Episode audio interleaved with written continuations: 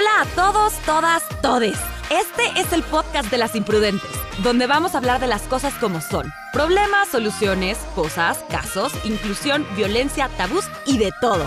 Bienvenidos.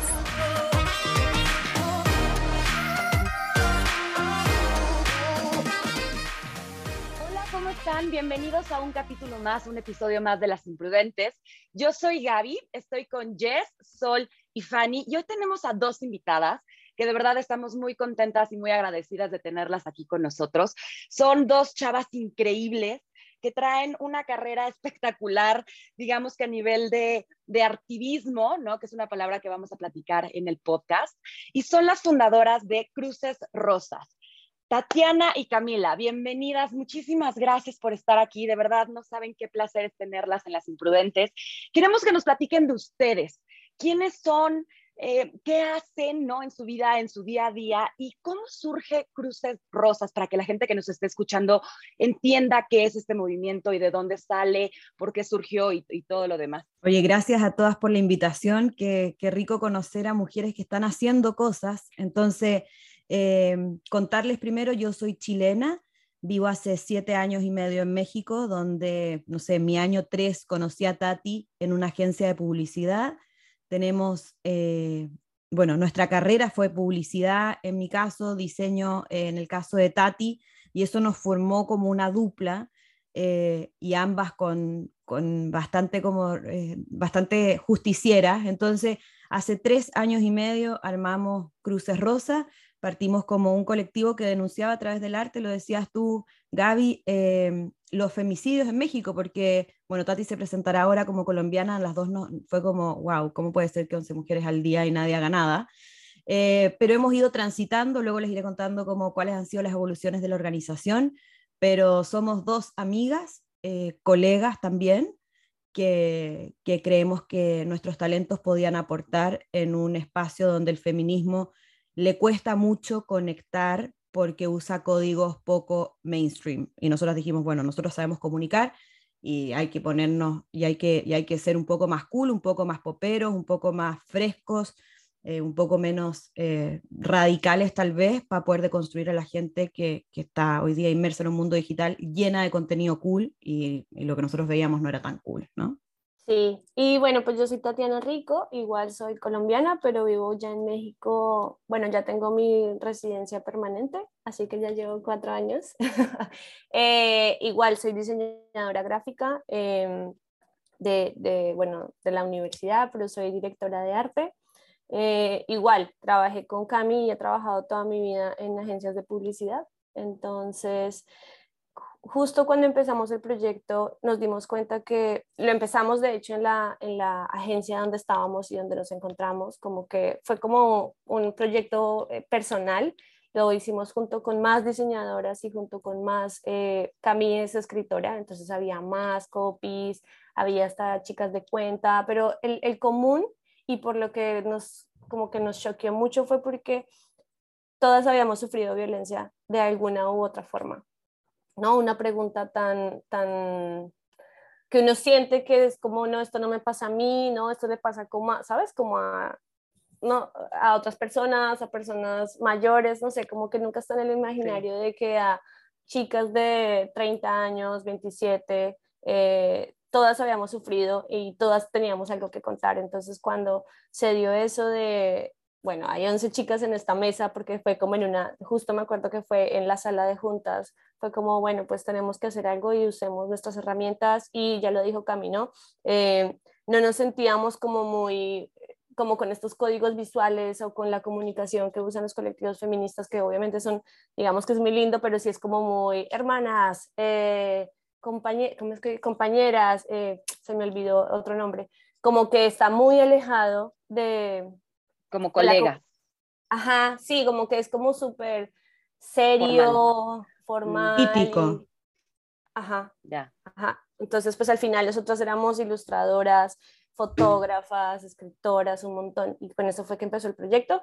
Y sí, ha tenido, o sea, ha tornado, todo el tiempo está cambiando, la verdad. O sea, empezó como unas fotos que tomamos y nosotras ahí nos ven a nosotras pintando a las 12 de la noche eh, eh, elementos porque queríamos hacer como una exposición o una, una serie de fotografías eh, de cruces formadas con los elementos con los que se había cometido el feminicidio. Entonces ahí nos ven a las 12 de la noche todas pintando coronas y martillos rosados y bueno, y salió a la luz el proyecto y empezó a cambiar, nos empezamos a dar cuenta que muchas chicas, sobre todo jóvenes, nos seguían, tenían todas muchas preguntas y se ha ido cambiando, tiene un cambio constante y bueno, ahora ya es, eh, ahorita más adelante si quieren les contamos qué es, pero está muy, muy, muy chévere y bueno, pues aquí felices de, de, de que se abran estos espacios, de que se creen redes y de que bueno, que estemos aquí eh, siete chicas conociéndonos. Claro, porque aparte tienen una presencia muy fuerte en Instagram, ¿no? O sea,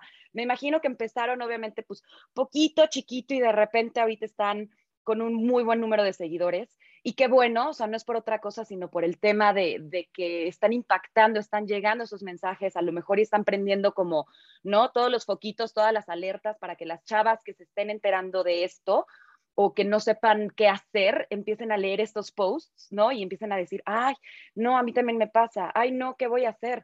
De hecho, estuvo muy padre. Yo ayer escuché uno de sus eh, episodios, que de hecho también a la gente que nos está escuchando, Cruces Rosas también tiene un podcast para que se metan, para que también lo escuchen. Y, me encantó esta parte donde dicen que lo, lo, crearon para que las mujeres que están siendo víctimas y que están siendo abusadas y les están revisando constantemente el celular, pues lo último que revisas es Spotify, ¿no? O iTunes o donde estés escuchando el podcast. Entonces, me parece una herramienta espectacular. Creo que toda la gente que estamos haciendo estos podcasts eh, son para, en pro de ayudar a, toda la gente, ¿no? Y a todos los que, que necesiten esa mano, este, pues, ¿no? Eh, no, quería, quería, comentar también de los podcasts que estuve escuchando de, de, de, ustedes, que me parece una, no sé si estoy mal, más bien les pregunta, ¿no? Pero me parece que hicieron como una historia de, de, la violencia, ¿no? Como desde la prevención, desde la autoestima, eh, historias y testimonios eh, que, que, vinieron a contar cuál es su historia, porque al final estas historias de violencia son tan diferentes pero con tantos elementos en común, que escuchar las historias de otras abre eh, un canal de comunicación también de lo que decía Gaby, ¿no? Lo que estamos todas intentando hacer con estos podcasts es, abrir estos espacios y abrir estos lugares para poder comunicarnos unas con las otras y hablar de estos temas y hablar de estas cosas que es tan complicado hablar. Y me parece eh, increíble, fenomenal lo que hicieron de, de cambiar un poco el lenguaje, ¿no? Porque el lenguaje importa y, y, cuando cambias el lenguaje, creo que hay como una parte de tu cerebro casi casi que se abre a escuchar de diferente manera em, lo, lo, que está sucediendo a nuestro alrededor.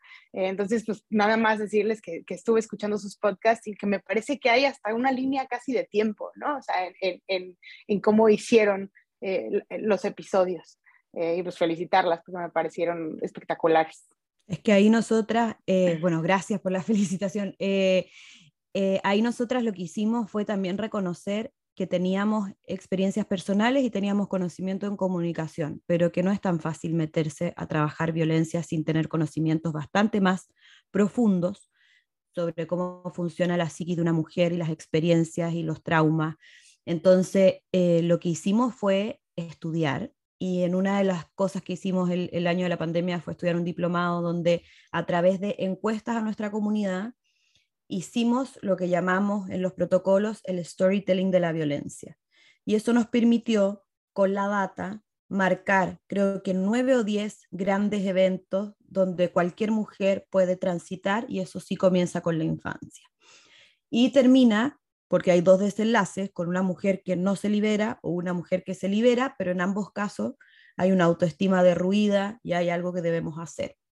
Entonces, ese storytelling de la violencia lo quisimos llevar a un formato de podcast y como no teníamos en ese momento tanto conocimiento como con el tiempo vamos mejorando, pero no somos expertas en, terapia, es que el podcast busca entrevistar a gente que son profesionales o, o de la psicología o quien dirige la red de refugios nacionales o gente que ha estado o testimonios de otras personas porque también no queremos ponernos a explicar cosas que no sabemos. Así que ese es el objetivo y es un material súper importante que hacemos uso de él para poder invitar a las mujeres a, revisar esa infancia, esa adolescencia con códigos eh, violentos respecto a cuál es el rol de las mujeres en, la función heterosexual eh, y que eso finalmente genere el desenlace ¿no? progresivo de la violencia psicológica, física, sexual.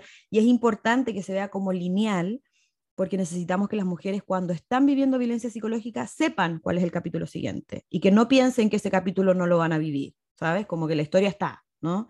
Y no es que aquí uno se puede saltar algunos porque la violencia avanza. Entonces, esa es lo que llevamos al, al podcast una, una, historia. Además, perdóname, eh, también lo hicimos y creo que lo mencionaste un poco, fue porque nos dimos cuenta que a las chicas que les dábamos terapia eh, muchas veces tienen al agresor a su lado y eh, estar leyendo un post o estar leyendo artículos de estoy, o sea, de para identificar si estoy siendo violentada, eso también las pone en peligro. Entonces fue como, bueno, eh, ¿Cómo podemos hacer que ellas se sientan un poquito más protegidas o seguras? Y fue a través del audio, porque sabemos que, nada, se pueden estar en el, en el transporte o en su trabajo escuchándolos. Entonces creo que también esa era la idea, un poco proteger a las, a las mujeres que nos escriben pidiendo ayuda. Justo, este, yo estaba, también estuve en un live de ayer, creo que estabas ahí, Cami.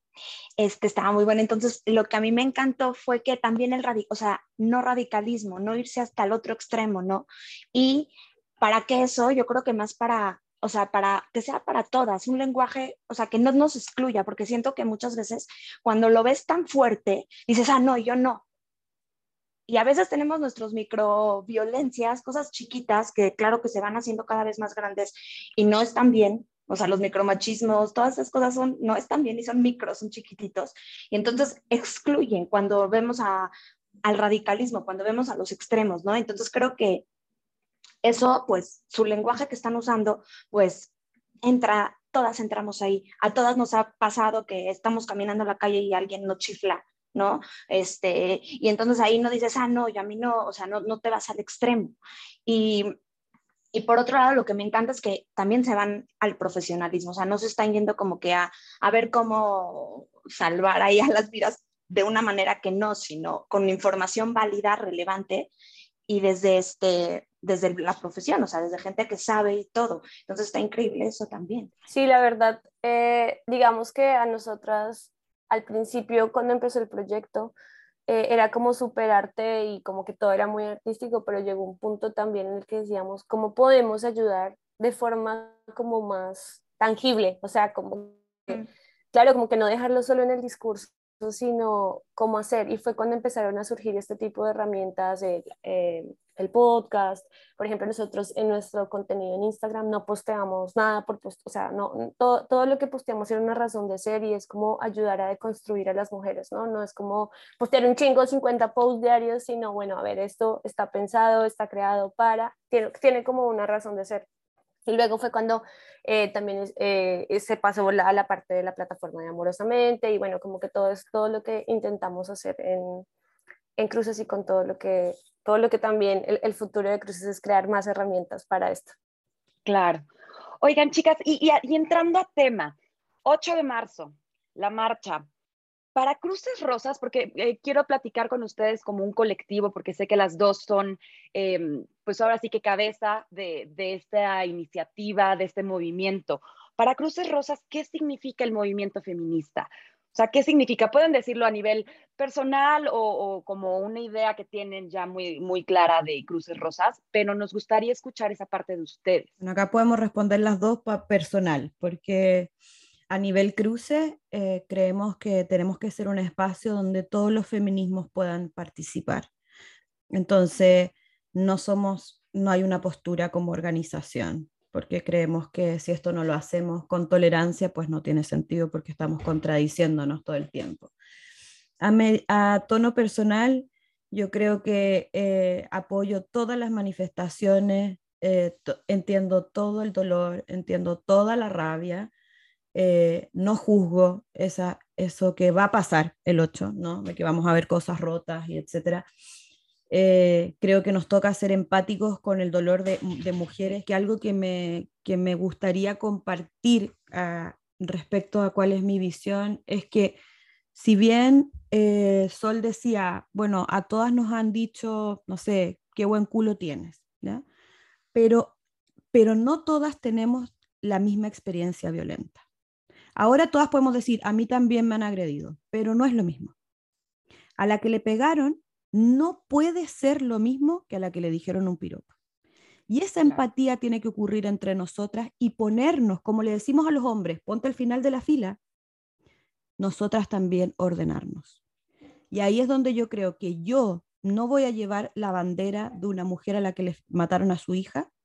Yo esa bandera no la voy a tener, ni voy a analizar, ni le voy a decir a ella cómo tiene que reaccionar, porque yo tengo que entender cuál es mi rol. Y así como al hombre yo le pido, al varón le pido, no opine sobre ABCD, yo creo que el feminismo tiene que ser empático y no discursivo y entender que hay formas de expresión de las diferentes violencias y que tenemos que respetar cómo se manifiesten. Si la señora que le mataron a su hija y que lleva ocho años afuera del Palacio de Gobierno pidiendo justicia, ella quiere quemar, es rollo de ella. ¿ya? Y eso es lo que yo le pediría a los medios de comunicación, que, sea, que nos ubiquemos, o sea, ubicarnos en el lugar que nos toca y permitir que haya una expresión y yo hacer lo que a mí me corresponde desde mi experiencia y no juzgar. Entonces, eso mismo yo lo veo en el colectivo nuestro. Hay espacio para las muy radicales, hay espacio para las no, hay espacio, tengo blogueras que dicen que todavía no se atreven a llamarse feministas. Hay espacio para todas las mujeres que buscan construir un mundo eh, equitativo y bueno, eh, igualmente creo que es una oportunidad de, de simplificar la definición del feminismo y feminismo solamente es la búsqueda de la equidad y no tiene que ver con que somos mejores que los varones ni nada de eso. Entonces creo que es importante como darle a lo semántico, hablando un poco del lenguaje, y que la gente no piense tonteras como que eh, no feminismo, no machismo, igualismo, que esa cosa a mí me, no puedo creer que todavía en esta época siga pasando, pero sigue habiendo guerras, así que me imagino que el planeta no evoluciona como queremos. Completamente, sí, porque a fin de cuentas, pues bueno, o sea, es muy fácil para todos los que no participamos o para los que están participando juzgar de una u otra forma, ¿no? A favor o en contra. No, no puedes estar juzgando un dolor, ¿no? Y es lo que, lo que siempre platicamos en el podcast aquí con los diferentes temas que hemos tocado.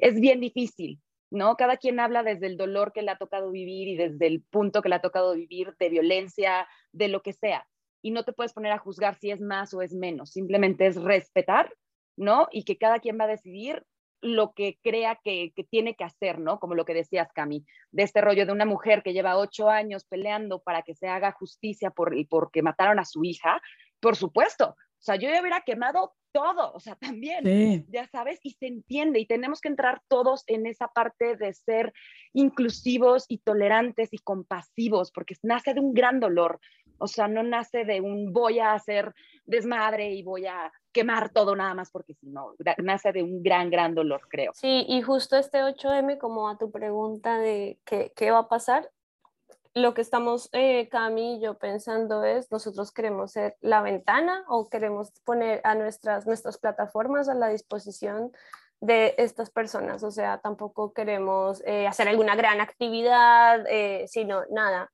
creo que el país y toda Latinoamérica y bueno, todo el mundo estamos en medio de una guerra, ¿no? Entonces, eh, México en este momento yo siento que está súper, súper eh, violento, hay miles de casos, la chica que secuestraron a las, ayer también hubo feminicidio, periodistas están muriendo, o sea, eh, está súper fuerte. Entonces, este 8M lo que hay que hacer es nada, salir a, hablar por ellas, a las que, por las que no están y en nuestras plataformas lo que queremos hacer es darles a conocer, tampoco queremos como ni adueñarnos de la fecha ni nada, solamente queremos ser esa ventana. Y bueno, el 9M, eh, que es lo del, lo del paro, todavía no se, está, no se sabe si se va a hacer o no se va a hacer, si se va a hacer. También estamos a favor de cualquier de tipo de muestras eh, que sean símbolo de protesta, porque pues no es posible que sigamos eh, muriendo todos los días por, solamente por el hecho de, el simple hecho de ser mujer. Claro, yo nada más voy a hacer una aclaración chiquitita. Estamos grabando este podcast antes para la gente que nos esté escuchando, pero sale el 9 de marzo.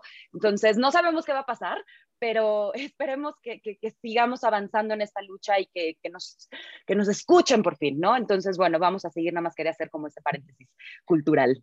Eh, yo te quería preguntarle a Tatiana, porque hablamos del 8M, pero quería preguntarle a Tatiana para ella qué significa, eh, a título personal, qué significa el feminismo. Para mí el feminismo es... Eh, nada, es, un, es, una, es una forma de pensar en el que, pues, eh, o sea, en el que todos somos iguales, o sea, no, no siento que sea algo más allá, es algo tan sencillo como de, oye, ¿tú, tú, tú te sientes igual que, que yo?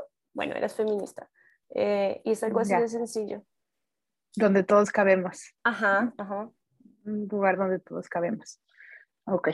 Gracias, Tatiana. Mencionando un poquito lo que, lo que compartía Tati, el foco en estas fechas, yo creo que también es importante eh, ver qué es lo que nos falta, pero todo lo que hemos logrado. Creo que en estos momentos donde estamos, que son fatales para nivel anímico, ya hay que cerrar las redes sociales, es como, mira, todo lo que, mira todo lo que está pasando. Hay un montón de cosas pasando. Entonces, eh, mencionar todas las metas, pero también queremos reconocer, no este mes, sino que ojalá fuera una, una costumbre en nuestro colectivo, el reconocer a esas mujeres que están haciendo que las cosas cambien, porque cada vez que una mujer en nuestra organización deja a su agresor, para nosotros es un día de tremenda victoria. Un día tuvimos dos mujeres el mismo día que se salieron de sus casas con sus hijos después de un proceso terapéutico. Y eso para nosotras es como que no, o sea, es que yo no, no les puedo explicar lo que significó ese día de, o sea, ya va a tomar el bus con sus hijos y la incertidumbre de no vaya a ser que el tipo la persiga, ojalá no se retroceda esa mujer, ¿no? Eh, hay muchos logros, hay muchos éxitos y poquito a poquito eso va sembrando expectativa de que las cosas sí pueden mejorar, porque si, bueno, si es que nunca estamos votando el patriarcado, sería como una lucha completamente agotada, no, no, tendría razón de ser, pues si nunca vamos a ganar, ¿verdad? Entonces mencionar esas batallas ganadas creo que también es parte de lo que debemos celebrar este mes y siempre. Yo creo que tienes toda la razón, Cami. Yo creo que de repente pasa mucho que el feminismo se concentra siempre en esta parte de, de enojo, de ira, de, ay, no me voy a dejar, voy a alzar la voz, voy a... Sí, y está muy bien, pero lo que dices también es muy cierto. O sea, también hemos ganado muchas cosas a lo mejor y no tantas como nos gustaría, pero, pero ahí vamos. O sea, el chiste es que se están tomando acciones, estamos haciendo cosas, hay cada vez más mujeres que están tomando iniciativas de lo que sea, ¿no? O sea, así como ustedes, así como nosotras, así como Fundación Menorá y muchas otras más. Entonces, creo que, creo que eso es algo muy importante y gracias por traerlo a la mesa. Creo que es importante también traer la parte positiva de todo este movimiento que ha ayudado a que muchas mujeres dejemos relaciones tóxicas y, hombres completamente violentos, o inclusive, pues bueno, aquí también hablamos un poquito de todo, ¿no? O sea, también es eh, la mamá violenta, el papá violento, este, los hermanos abusivos, siempre estamos hablando, siempre estamos tratando de incluir a todas las esferas, que a fin de cuentas son las que perpetúan este círculo de violencia, aunque no sea solamente directamente con, con pareja. Y bueno, a mí algo que la verdad me impacta es como decían al principio, somos que tienen, que tienen muchos seguidores y han impactado demasiadas vidas, pero también me pongo a pensar cuánto, cuánto tiene peso la sociedad, o sea, cuánto nos pesa la sociedad para que haya tanta violencia. O sea, es algo que de verdad mi mente es como una lucha constante en, que en poderlo entender, cuántas mujeres hemos vivido violencia, cuántas mujeres han sufrido tanto. Y la verdad, gracias, o sea, está impresionante que hayan tantas fundaciones que hoy en día pueden ayudar en eso. Y yo les quería preguntar también del cómo salió la palabra artivismo. O sea, ya dijeron que por medio del arte, que es algo que ha impactado demasiado, pero ¿cómo salió? ¿Cómo surgió? Bueno, de hecho, esto es, esto es, un, es un movimiento más o menos que nació en los noventas, o sea, no es como que nosotros lo creamos ni nada de eso. Eh, no sé si conocen a Basquiat, el artista, bueno, por ahí más o menos empezó a introducir este tipo de palabras. Eh, no sé si recuerdan sus obras, pero él hablaba mucho obviamente de la problemática eh, y del abuso y del, em, ahí se me fue, del racismo que sufrían los negros en Estados Unidos y todas sus, sus artes y sus obras de arte eh, hablan de eso. En algún punto tiene muchísimos, muchísimos códigos. Entonces, a partir de ahí fue que se empezó a hablar y empezó a aparecer esta, este término. Eh, y bueno, a, ha tenido ya, pues ya, ya, digamos que se ha expandido muchísimo. Nosotros también, eh, digamos que nos parece muy, muy, muy chévere este tipo de, de comunicación y, y de recurso para dar mensajes, ¿no? Y justo así empezó Cruces, o sea, cuando empezábamos a hacer las fotos y así, eh, eh, lo que queríamos justo era eso, como que vieran algo súper, súper lindo y al final cuando leyeran el caption, o sea, la foto, pues ahí es cuando te das cuenta que decía Renata muerta en Ciudad Juárez el 26, y pum, dar el golpe de, duro y, y, como crear conciencia. Entonces, eh, eso es lo que tratamos de hacer gracias a, a, a, la red de voluntarias que hemos creado, que son, hay psicólogas, pero también hay artistas, muchísimas, casi 80 chicas nos están ayudando en eso. Eh, pues nada, también creemos que a partir de, ese tipo de mensajes también se puede crear conciencia, entonces, y bueno, nos gusta, a mí de verdad me gusta muchísimo eh, todo lo que es el arte, todo lo que es eh, cualquier tipo de expresión, entonces también es otra herramienta, o sea, lo que nosotros hacemos es como como tú decías, como cubrir todos los frentes para dar ese mensaje, ¿no? Entonces está el audio, está lo visual, están las terapias, están los textos, o sea, lo que queremos es que las chicas eh, cada vez que lean un mensaje o cada vez que eh, entran a redes sociales, a través de muchísimas formas, puedan eh, seguir como consolidando ese mensaje, no estás sola, no estás sola, y hay muchísimas mujeres y hay muchísimos colectivos que te están ayudando para eso. Y saben qué, o sea, creo que es lo muy bonito de esto, ¿no? Que estamos unidos, o sea, se, se une y ustedes están viendo como que la, lo que el granito de arena que cada quien puede poner, porque muchas veces dice, ay, yo no soy creativa, ¿no? Pero tú sí eres, o sea, puedes hacer este, algo más, puedes decir, puedes hablar, puedes platicarlo. Otra dice, bueno, es que yo no lo sé expresar hablando, no sé cómo escribirlo, no sé cómo ir a, pues, a, ayudar a alguien. Entonces, ¿cómo lo haces? Creando, ¿no? Entonces, eso es lo increíble.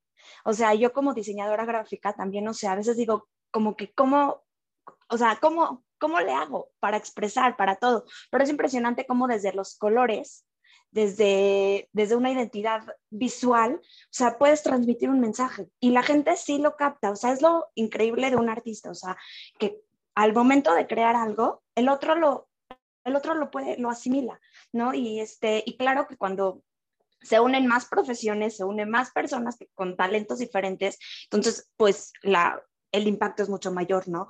Y es lo más bonito de todo. O sea, y creo que aquí es como también para decirle a todo el mundo, tienes cómo hablarlo. O sea, sea este, pintando, sea con fotos, sea eh, hablándolo, sea escribiendo, todas tenemos una manera de hacerlo. O sea, porque no nada más los artistas, no nada más las psicólogas, no nada más, o sea, todos podemos poner nuestro granito de arena en el mundo para mejorar la sociedad, para mejorar este todo, toda la crisis que de repente vivimos. Sí, también creo que es un momento, o sea, me acuerdo mucho hace como dos años recibimos unas fotos de unas chicas que estaban en prepa. Bueno, para mí fue súper lindo ver y me acuerdo que se lo conté a Cami como, Cami, recibimos estas fotos. Eran unas fotos de unas chicas que se fueron a un parque blanco y negro y le pusieron unas, eh, como algo rosado. Y eso es súper lindo también porque te ayuda a, a ti a, no sé, a, a crear otros, otros espacios, a pensar en otras cosas. Entonces eso como que nos gusta mucho y cada vez que recibimos ese tipo de colaboraciones eh, es súper lindo para nosotros y también cuando lo pedimos, o sea, eh, y ahí nos damos cuenta que todas las mujeres estamos como sintonizadas en el mismo canal. O sea, nosotros desde Instagram le escribimos a, eh, no sé, a cualquier artista, a Sofía, por ejemplo, y Sofía sin dudar nos dice que sí, o a Mar Mar Maremoto, o hablamos con un artista en Argentina y sin dudar nos dicen que sí. Entonces ahí es cuando nos damos cuenta que, puta, todos estamos en, en, la misma sintonía, todos queremos un cambio y cuando recibimos esas colaboraciones también es súper, súper importante. E claro que es, es, sumar, sumar, sumar, sumar, sumar. Y hablando de esto, quiero eh, que nos platiquen, sabemos que traen un proyecto que es para impactar la vida de las mujeres y, queremos que nos platiquen de qué se trata, cómo se llama, eh, cómo pueden acceder a él, a qué plataformas. O sea, queremos que aquí nos vengan a platicar todo eso para que la gente que nos está escuchando pueda decir, ay, perfecto, ya sé dónde, entonces les voy a escribir a tal correo o funciona así o funciona así, para que nos platiquen un poquito de eso. De amorosamente te refieres, ¿verdad? De la atención. Bueno, eh, tenemos una plataforma exclusiva para trabajar las a través de terapia algunas violencias eh, que hayas experimentado solamente en relaciones de pareja. Y nosotras hablamos de violencia de género en relaciones de pareja, o sea, no puedes venir si tienes una relación homosexual, ¿ya? ¿Existen las parejas, existe la violencia en todos los espacios? Sí, pero nosotras trabajamos la violencia de género. Eso significa que son las relaciones o vínculos afectivos donde el varón tiene poder sobre la mujer por un tema normalizado. ¿ya? Eh, ¿Qué nos encontramos ahí? Como les contaba hace un ratito, teníamos este storytelling de la violencia, entonces nos dimos cuenta que podríamos estar siendo ayuda para una mujer que está viviendo esa relación violenta y que necesita las herramientas para salir de ahí, o mujeres que habiendo salido de ahí necesitan trabajar esas violencias porque hoy día no pueden funcionar de una manera libre, eh, plena, ¿verdad? Satisfactoria porque tienen muchas, muchas heridas. Entonces, si fuiste víctima o estás siendo víctima de violencia de género en tu relación de pareja en niveles como violencia física, violencia psicológica, violencia sexual, nosotras podemos ayudarte. Para eso hemos desarrollado un protocolo de atención que trabaja eso en 14 sesiones, donde puedes optar a la gratuidad llenando un formulario. Toda esa información la encuentran en cualquiera de nuestras plataformas digitales. Pero si es que tú, por ejemplo, no tienes una violencia psicológica que puedas reconocer, pero sabes que estás viviendo una relación tóxica, que es una forma de verbalizar a veces lo que es la violencia psicológica, pero todavía no estás lista, o te das cuenta que tus ideas del amor romántico y tus ideas de lo que debe ser una pareja tienen un poco, te tienen confundida o te tienen con una autoestima débil eh, y, empiezas a observar ciertas como eh, inseguridades respecto a tu género cuando piensas en, la, en una relación de pareja, hay otro protocolo. ¿ya? Ese segundo protocolo no te toma como una víctima de tu pareja, sino que te toma como una víctima del sistema, una víctima de ideas. ¿ya? En esos dos casos dura 14 sesiones y eh, optas a la gratuidad o puedes pagar un monto que son 150, 250, 350 y 450 pesos por sesión. Así que además está decirles que quien tenga necesidad tiene un espacio, obviamente hay lista de espera muchísima, pero tiene un espacio y vamos a hacer todo lo posible para apoyarla. Traten de detallar lo más posible cuáles son las características del caso y si puedes pagar, no pidas gratuidad porque nosotros necesitamos que la gratuidad llegue a la persona correcta. Y eso lo hacemos mediante eh, más o menos 150 voluntarias que, se capacitan, que tienen eh, estudios, máster, magíster, muchísimas de ellas, eh, para poder trabajar violencias de género y que tienen bueno, nuestro apoyo y nuestra confianza para poder trabajar con, con cada mujer que llega. Bueno, a mí, yo ahorita me postulé para trabajar con ustedes y estoy feliz. Y también algo que quiero decir de ustedes es que me encanta su dicho de el amor no es violento y punto.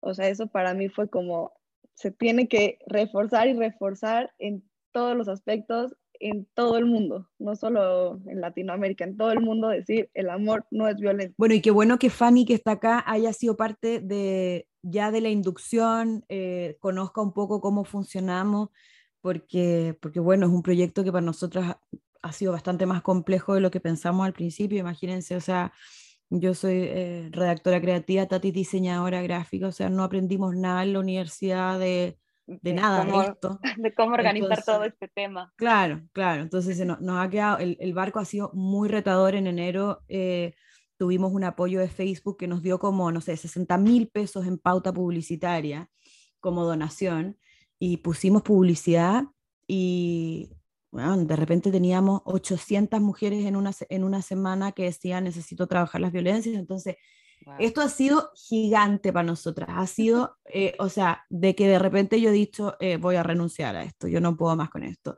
y me imagino que a Tati igual, pero muy cansado y no lo haríamos sin gente como, como Fanny, esto para nosotras sería imposible, esto, esto ya lo habríamos Mira, en, todos los aspectos esto ha sido más retador de lo que nosotras esperábamos. Entonces, no, habría, no sería posible y agradezco muchísimo, Fanny, sé que Sol también está con la intención de sumarse, pero si es que alguien quiere ser voluntaria, de verdad las puertas abiertas porque hay muchas más mujeres violentadas que voluntarios y voluntarias, ¿ya? Para que sepan. Claro.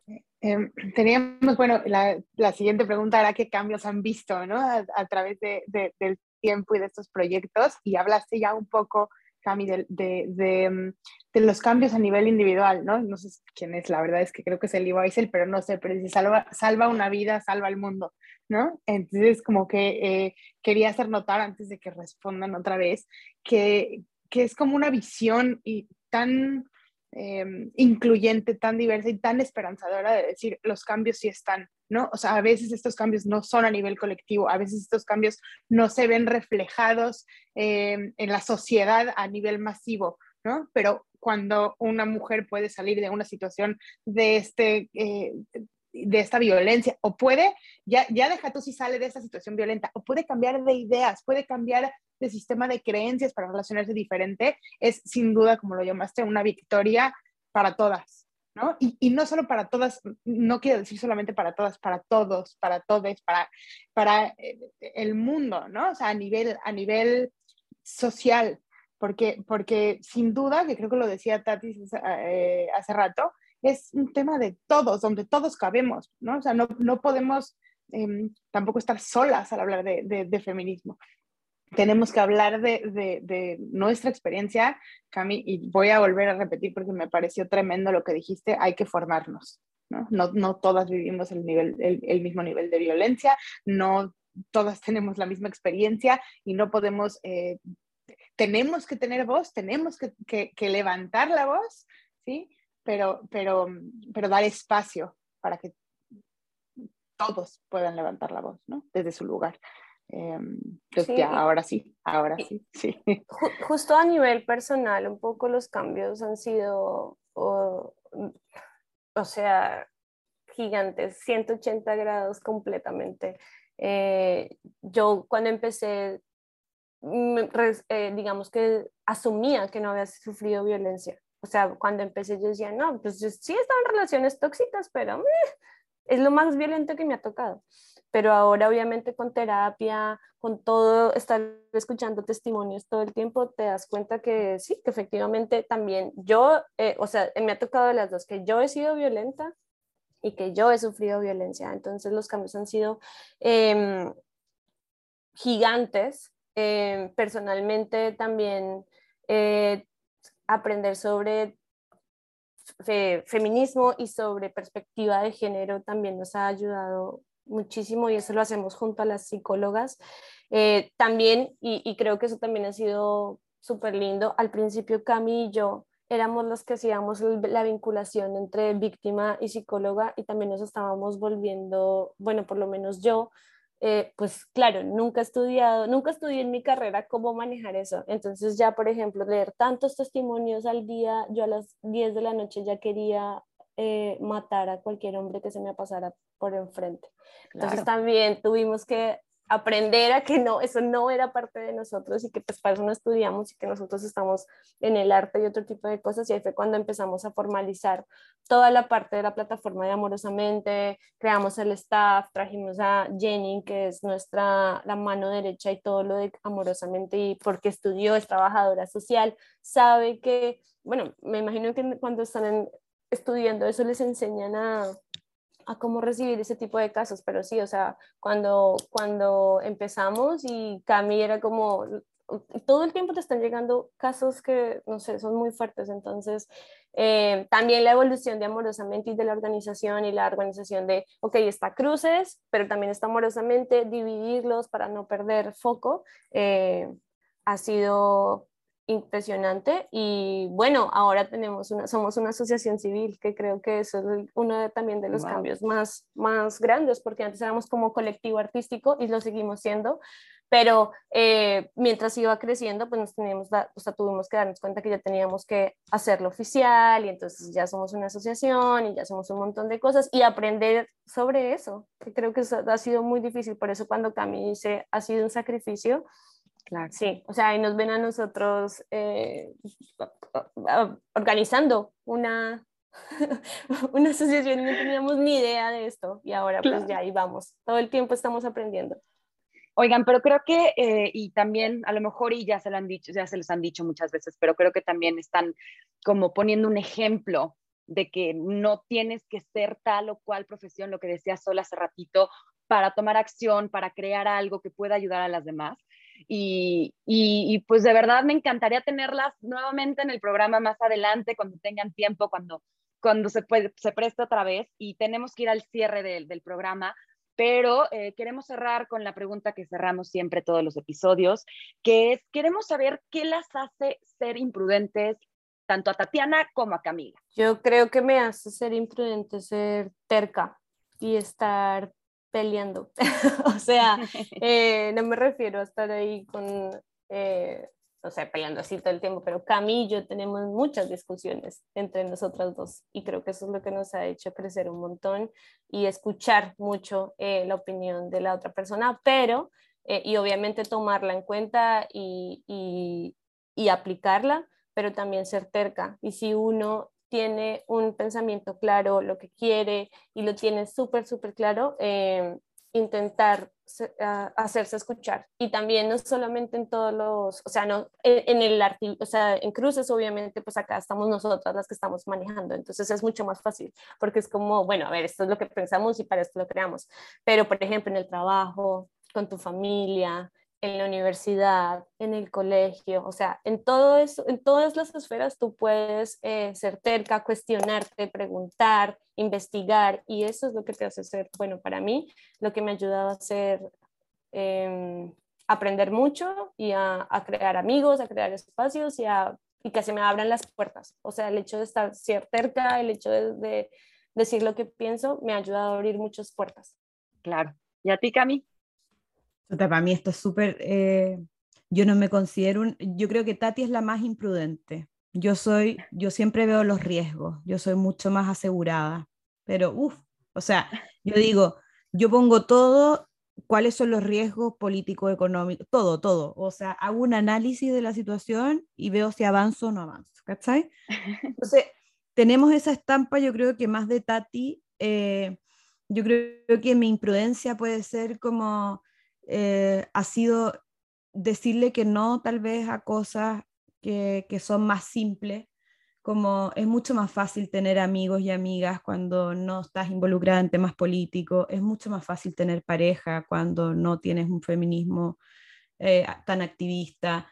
Eh, creo que la imprudencia ha sido como tal vez rechazar algunas cosas simples en función de ser un poco más genuina con lo que quiero profesar. Eso me parece imprudente porque también estamos constantemente en riesgo. De, hecho, cuando en alguna oportunidad, no me acuerdo cuál fue el episodio, pero nuestras mamás se preocuparon por nosotras. Algo habíamos hecho y habían aparecido unos comentarios en Twitter y, creo que ese tipo, de, ese tipo de riesgos, de saber que nos estamos poniendo en riesgo, que igual eh, alguien puede googlearnos, no sé, no, no famosas, pero digamos que pueden poner nuestros nombres y podemos quedarnos, por ejemplo, sin una oferta laboral porque somos muy ruidosas respecto al movimiento. Creo que ese es un grado como de imprudencia personal. Y yo destaco mucho la imprudencia de Tati, que sí a mí me pone los pelos de punta porque mi personalidad es completamente opuesta, pero creo que no habríamos llegado hasta donde hemos llegado sin tener esa tensión, que alguien empuja y el otro va como yo voy más como, no, güey, no nos vayamos al zócalo porque nos podemos morir si es que vamos adelante en la fila, ¿sabes? Como que yo digo, no, de atrás. Eh, de atrás y con botiquín. Eh, Tati no, pues Tati es como se cae y ya, chao. Eh, entonces creo que, que, ahí, que, hacemos la dupla y, y, así como decimos, si las voluntarias no llegaríamos, yo sin Tati tampoco estaría haciendo esto. Pues les aplaudimos los imprudentes, de verdad, su valentía y todo el coraje y la fuerza que se reúnen todos los días para seguir adelante con este proyecto. Eh, para la gente que nos está escuchando, las pueden encontrar en Instagram como arroba cruces x rosas, ¿ok? Cruces por rosas, para que las contacten, para que lleguen a ellas y sigamos creando esta red de apoyo entre mujeres, que nos sigamos apoyando. Muchísimas gracias, de verdad, qué placer tenerlas aquí. Nos vemos muy, muy pronto y gracias a toda la gente bonita que nos está escuchando. Les mandamos muchos besos, las imprudentes.